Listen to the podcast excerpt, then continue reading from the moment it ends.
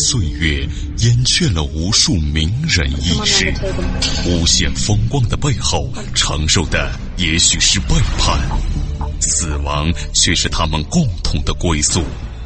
历史长河沉淀了无数未知的人类文明，时光荏苒，当一切变得尘埃落定，谜底悄然揭开，虚幻的高塔瞬间崩塌，纵古今，横万里，石破天惊，惊天大幕。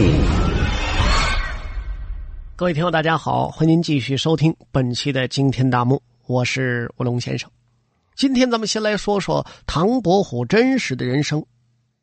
他绯闻多杜撰，并未点秋香。说起这个唐伯虎啊，很多人的眼前就会浮现出民间传说和影视作品里头演绎的经典形象。这个人才华横溢，风流倜傥，而且浪漫非凡。江南第一风流才子吗？三笑点秋香，家有九美啊，很羡慕。大伙都乐坏了，但是呢，那叫杜撰。历史上真实的唐伯虎，一生坎坷，并非三笑当中塑造的那种喜剧的角色。唐伯虎呢，名寅，字叫伯虎，后字子卫，别号六如居士、桃花庵主等等。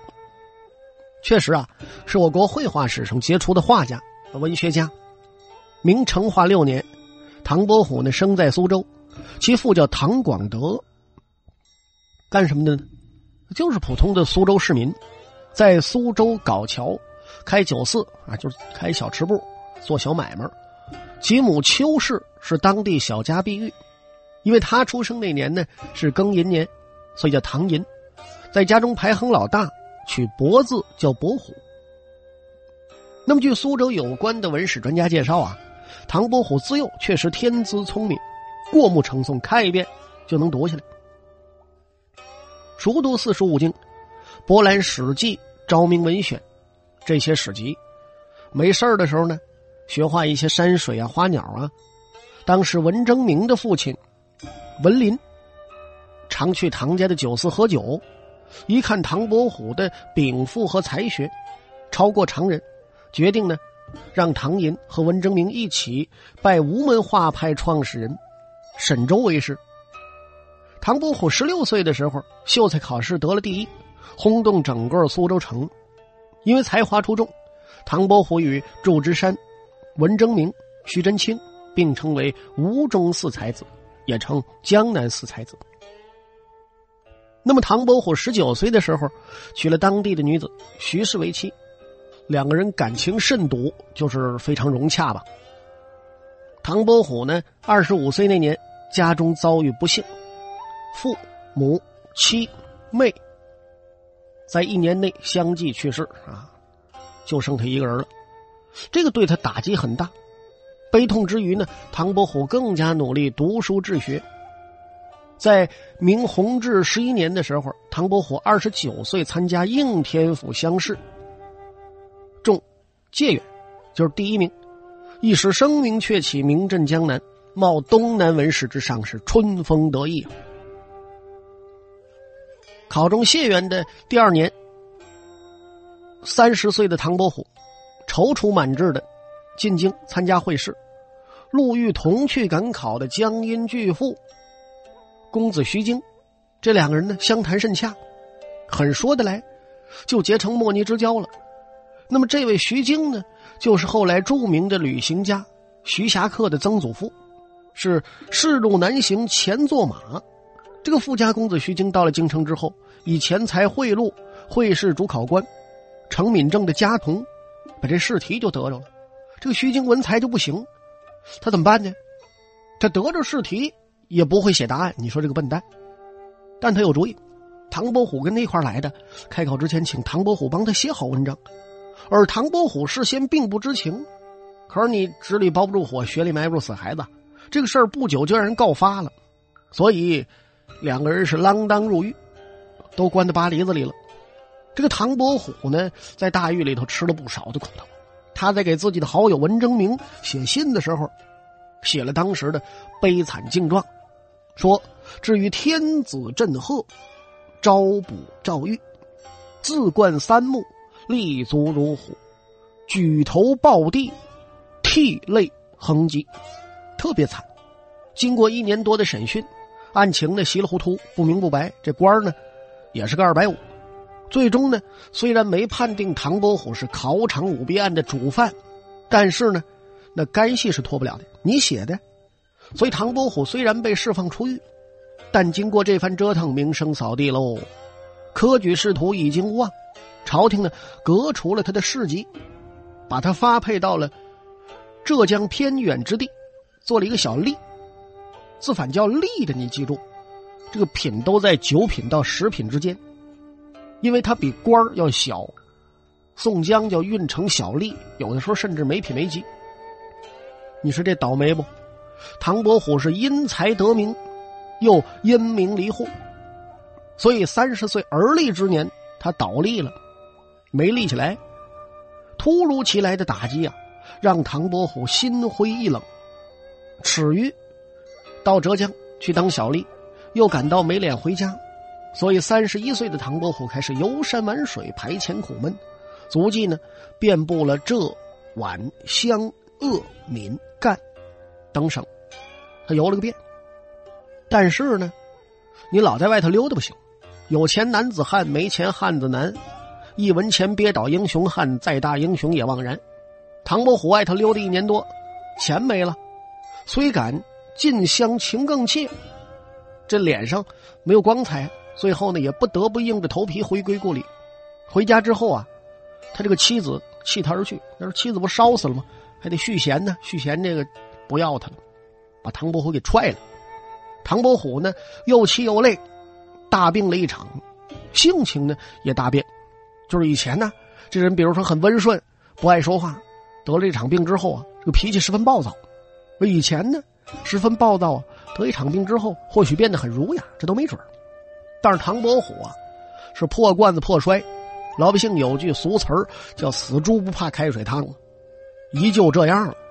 他放浪形骸，侠妓聚饮，纵酒浇愁，好像啊看透世态炎凉似的。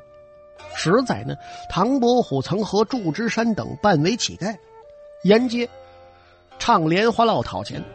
啊，这莲花落呢，就是这个要饭的时候唱的一种调曲儿。后来呢，成为一种曲牌了，一种曲形式了。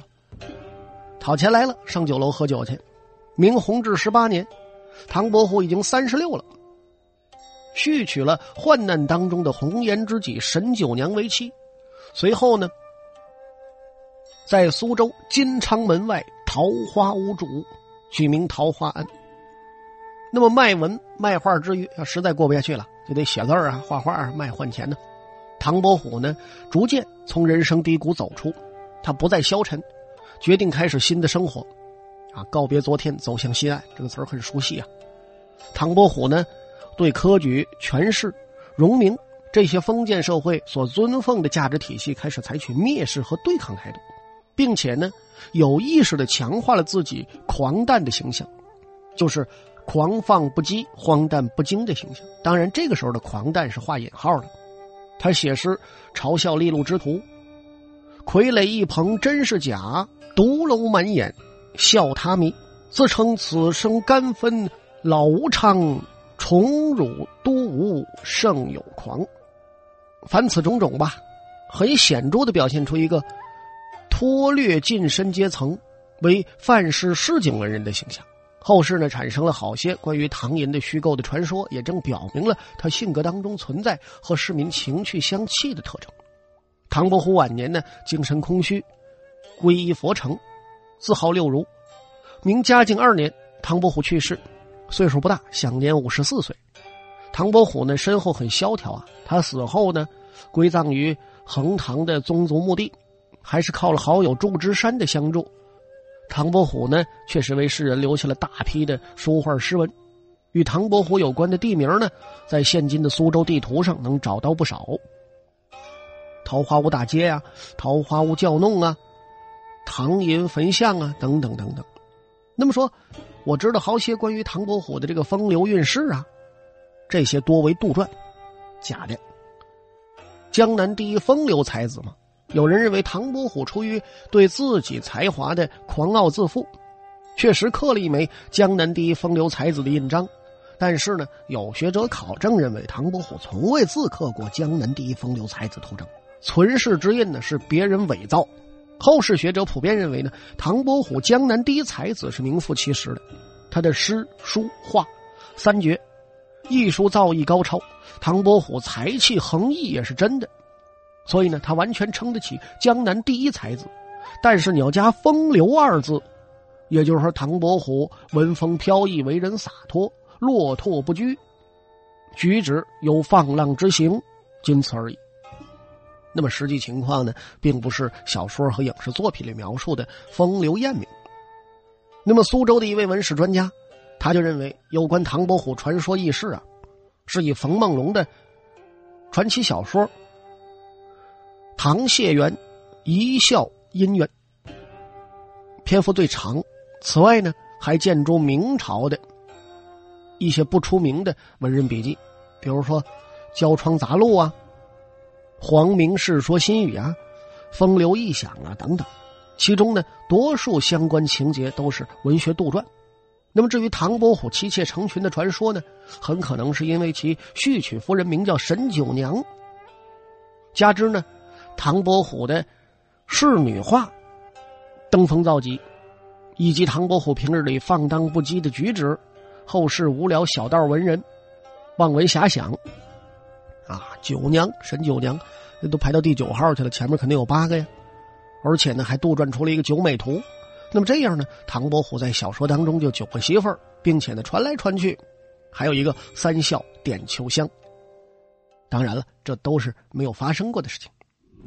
寻梦于文明之巅，探瑰宝之风华，感历史之迷离，经发掘之旷古，谜底在最后一刻被悄然打开，石破天惊，惊天大幕。那么好了，欢迎各位继续收听咱们的惊天大幕，我是卧龙先生。接下来啊，咱们要说的是明朝皇帝。偏爱朝鲜籍的嫔妃，你这是一个很独特的新观点啊。那么永乐他就娶了朝鲜的嫔妃，娶其父明太祖朱元璋和高丽国王王昌和其后朝鲜王朝的太祖那位大王李成桂的结亲设想。洪武二十二年，这年四月，太祖传谕国王。挑选出身好的女子和皇室子弟婚配，说我这儿呢有几个孩儿。您呐，高丽啊有这个跟脚好的人家的女孩，将来呢咱们做亲家。你看朱元璋说这话很通俗啊。那么在整个大长今所处的这个朝鲜时代吧，中朝之间呢有好些个你中有我，我中有你的事情。你看啊，明朝的永乐、宣德皇帝各有八位朝鲜嫔妃，做侍女、女史的朝鲜女子，永乐朝二十二人，宣德朝十六人，清代入关前十人，顺治朝十六人，歌舞艺人厨师，但是宣德朝就有一百多人。这些女性呢，将祖国的文化风俗，包括语言呐、饮食啊、服饰啊、歌舞艺术、风土人情带到中国宫廷。促进了两个民族的文化交流，增进了两国政府和人民的友好关系，而起到了重大的历史作用。那么，由韩国电视连续剧《大长今》，人们看到了当时中朝关系很密切。那么，实际上在整个大长今所处的朝鲜时代啊，中朝间还有很多这样的事情。那么，明朝的永乐皇帝、宣德皇帝都有多位朝鲜嫔妃，有的呢。活到大长今剧情开始的一四八二年之后，大长今生活的正德后期，那就是明武宗，到朝鲜选妃去了，一时间呢闹得举国不宁。另外，清朝入关之前，摄政王多尔衮曾经娶了朝鲜的侧福晋，啊，就是侧氏夫人二房啊。那这些事实呢，在中国史书上记载的不多，但是在当时朝鲜官方文字。汉字写成的《朝鲜李朝实录》及高丽史中，原原本本、完完整整的记录，连皇帝的口谕都保存着大白话的原貌，而不像中国史书上经过史官加工啊很高端大气的样子。而在此之前的元末，元顺帝的皇后齐氏也是高丽人，当时朝鲜叫高丽王朝，太子爱由十里达腊即为齐皇后所生。那么永乐帝，朝鲜的妃嫔，他呢也有很多。刚才我说了，是起源于其父明太祖朱元璋和高丽国王王昌和其后朝鲜王朝太祖大王李成桂的结亲设想。那么，洪武二十二年这年四月，太祖传谕国王，告诉了说挑选这出身好的女子和皇室结亲啊。我这有几个孩子，您高丽啊有这跟脚好的这女孩将来呢咱们做亲家。洪武二十五年，朝鲜国家政权更替之后，到洪武三十一年，明太祖驾崩，双方呢就多次商量做亲的事儿。朝方呢还先派送了五名太监到南京，啊，太祖呢对国王表示：“我实要做亲，我的子孙思儿多，女儿小，就是说男孩多，女孩少。您那儿呢，才八岁。”哎，到十六就就成了。那么永乐元年，朝鲜太宗李远芳亲自到南京朝见永乐帝朱棣，增进了两国之间的了解。永乐时呢，三次在朝鲜选妃，永乐皇帝不但喜欢上了朝鲜女子，而且接受了朝鲜民族的饮食习惯啊和文化习俗。至于说他爱不爱吃泡菜，那咱就不知道了。咱说这选妃第一次发生在永乐继位之初。大概是接续洪武时的做亲之意。永乐元年的四月，朱棣呢派出的使臣到达朝鲜的首都汉阳，就是后来的汉城，现在的首尔老改名。商量遣返逃到朝鲜的建文帝手里人，同时呢传达了朱棣结婚之意。啊，结婚不是现在结婚，结婚叫结为婚姻。永乐五年，徐皇后病故。六年四月十六号，永乐帝派出的内史黄衍等一些人吧，到达了汉阳。朝鲜开始选妃工作，并且进中外婚嫁。到了十一月，告一段落，选出了五名女子，她们是公曹典书权直中之女，任宁府左思隐任天年之女。公安府判官李文命之女，护军吕桂珍之女，中军副司政崔德妃之女。另外呢，还有随从十二名，太监十二名。国王呢，命译文馆大提学李文和为特使，护送他们。为了掩人耳目呢，特送纯白厚纸六千张，对外名义是禁纸扎。这五名女子呢。加上这一行人，于七年初到达北京。二月呢，权势封为贤妃，掌管六宫事务，行使皇后之权。人氏呢，封为顺妃；李氏封为昭仪；吕氏封为婕妤；崔氏封为美人。权妃之兄权永军被任命为朝廷光禄寺卿啊，就是。管理的官啊，皇上设宴的时候，哎，他管着这杯搁哪儿，这座盘搁哪儿，上什么菜。官至三品，赐彩缎六十匹，彩绢三百匹，锦十匹，黄金两锭，白银十锭，马五匹，鞍两面。这就不尽人意啊！你给五匹马，给俩鞍子，他往哪儿背呀？一两席，超三千张，这基本相当于册封妃子的纳财礼物。仁妃之父任命为鸿胪寺卿，就是负责典礼事务机构的这个长官；李昭仪之父吕婕妤之父任命为光禄寺少卿，那就是副长官。官至四品。崔美人之父为鸿胪寺少卿，官至五品。全妃呢，是《明史后妃传》当中唯一有记载的朝鲜女子，说宫县贤妃全氏朝鲜人。资质和浓翠，善吹玉箫，帝爱怜之。但是呢，第二年十月，就在随朱棣从南京到北京的路上啊，身体不好，水土不服吧，可能是这泡菜可能不好吃啊，去世了。李朝实录记载说呢，永乐帝见到贤妃之兄，刺言之时，含泪伤叹，至不能言。啊，就是朱棣很悲痛啊，看他哥哥跟他说话的时候，就哭的都不能说话了。永乐帝呢，喜欢上朝鲜民族的饮食及文化习俗，直到晚年呢，还怀念贤妃，说：“朕老矣，饮食无味，全非生时凡尽善之物，为义所失。死后，凡进善造酒，若换衣等事，皆不适宜。就是那洗衣裳，洗完他穿，他都觉着不得劲儿。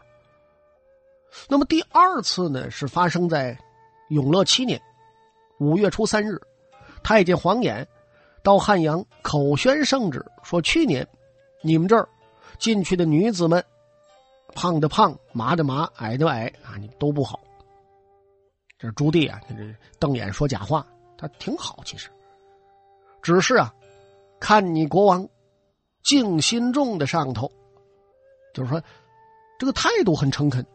所以呢，我们封妃的封妃，封美人的封美人，封昭容的封昭容，都封了。这话虽如此呢，但是还要再考虑两个。到了八月份呢，朝方选定人选了，但是明朝呢，忙于抵御灭亡的元朝的蒙古鞑靼部进攻北京，朱棣呢就托辞延延，一直到了九年四月，四月初二，朝方呢。将郑氏女送到了北京，永乐帝见计宠爱，对一行人赏赐有加。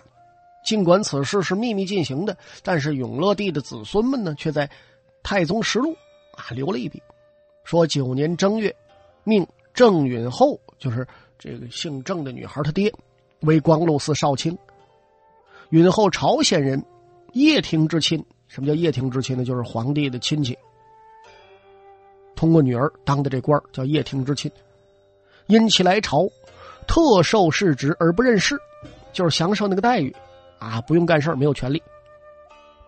皇帝的岳父一般呢都给予相应的爵禄，永乐帝呢对几位朝鲜的岳父，都给的是光禄寺的职衔，反映他对朝鲜饮食特别喜爱。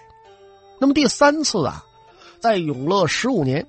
朝方呢选出了韩氏、黄氏两名女子，随行的有侍女六人、太监两人。八月初六启程，十月初八到北京。哎，这个永乐帝对这个韩氏女士尤为爱重，赐韩家父兄大量财物，一直送到辽东啊。我估计就是现在丹东地区。接着呢，又在十月初三向朝鲜国王发出嘉奖的敕书。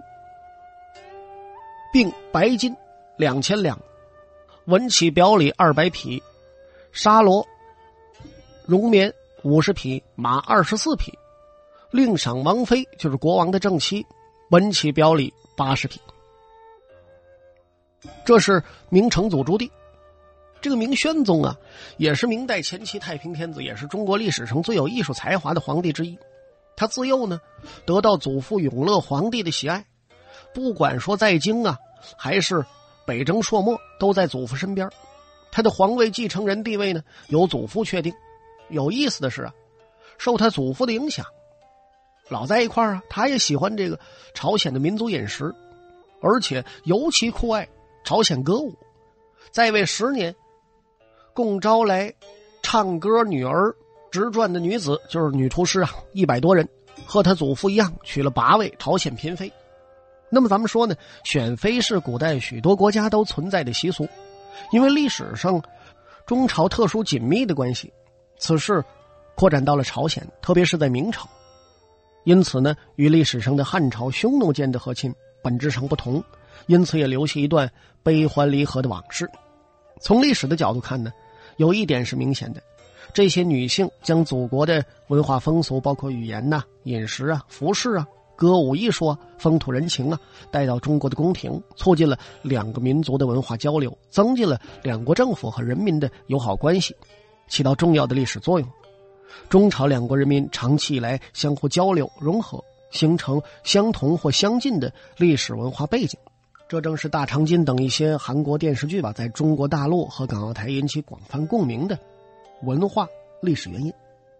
那么好了，看看时间，各位亲爱的听众朋友，咱们这一期的惊天大幕呢，到此为止就全部为您播讲完了。我是卧龙先生，咱们下期再会。